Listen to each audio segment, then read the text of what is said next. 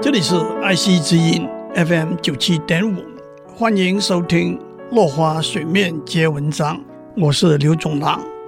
今天我们谈林肯总统第二任的就职演说。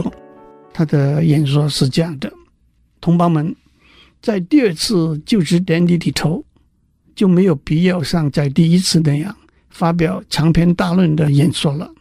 那个时候，为大家详细的描述我们努力的方向是恰当，甚至是必要的。今天，举国上下依然非常注意和关怀的战争的每一个阶段和层面，在过去四年里头，都曾经一再公开的宣示，因此也的确没有什么新的讯息要在这里向大家报告。我们军事上的进展。那也的确是其他一切的关键，是大家和我都熟悉和了解，而且也感到满意和鼓舞的。我们对未来充满的希望，因此我也不必在这里多说预言。对指日可待的胜利，林肯轻描淡写的带过，不再多所琢磨。他接着说：“四年前的今天，大家的脑子里。”对即将爆发的内战充满了焦虑，大家都忧心害怕，也都想避免战争的发生。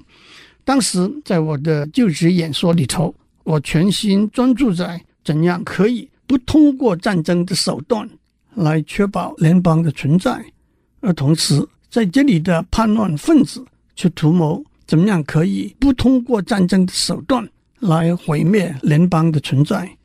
他们想用谈判的手段来分裂、瓦解联邦政府，双方都反对战争，但是一方宁愿发动战争而不在乎国家的存活，另一方宁可接受战争而不愿意看到国家灭亡，因此战争就来临了。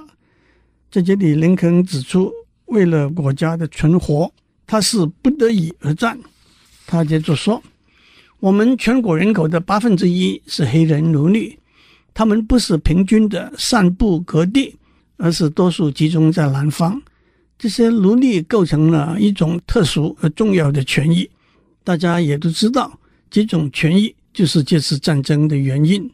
为了达到加强、保持和扩张这种权益的目的，叛乱分子不惜以战争来分裂联邦政府。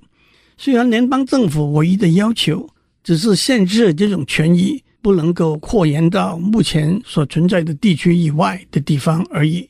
当初没有一方想到这场战争会发展到目前的规模和时间，更没有料到导致这场冲突的原因会在冲突结束的时候，甚至在冲突结束之前消失。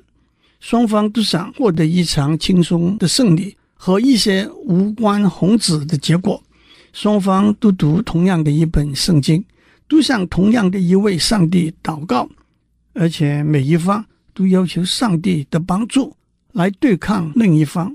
一个人居然敢请求公平正义的上帝帮助他从别人脸上的汗水里挤领出他自己吃的面包，那是何等不可思议！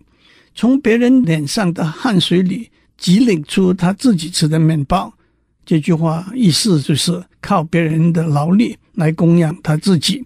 汗水和面包这两个比喻是来自圣经创世纪第三章第十九节。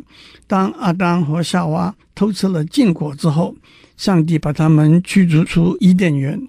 上帝跟阿当说：“你必须汗流满面才会有面包吃，直到你归了土。”今天先讲到这里，我们下次再见。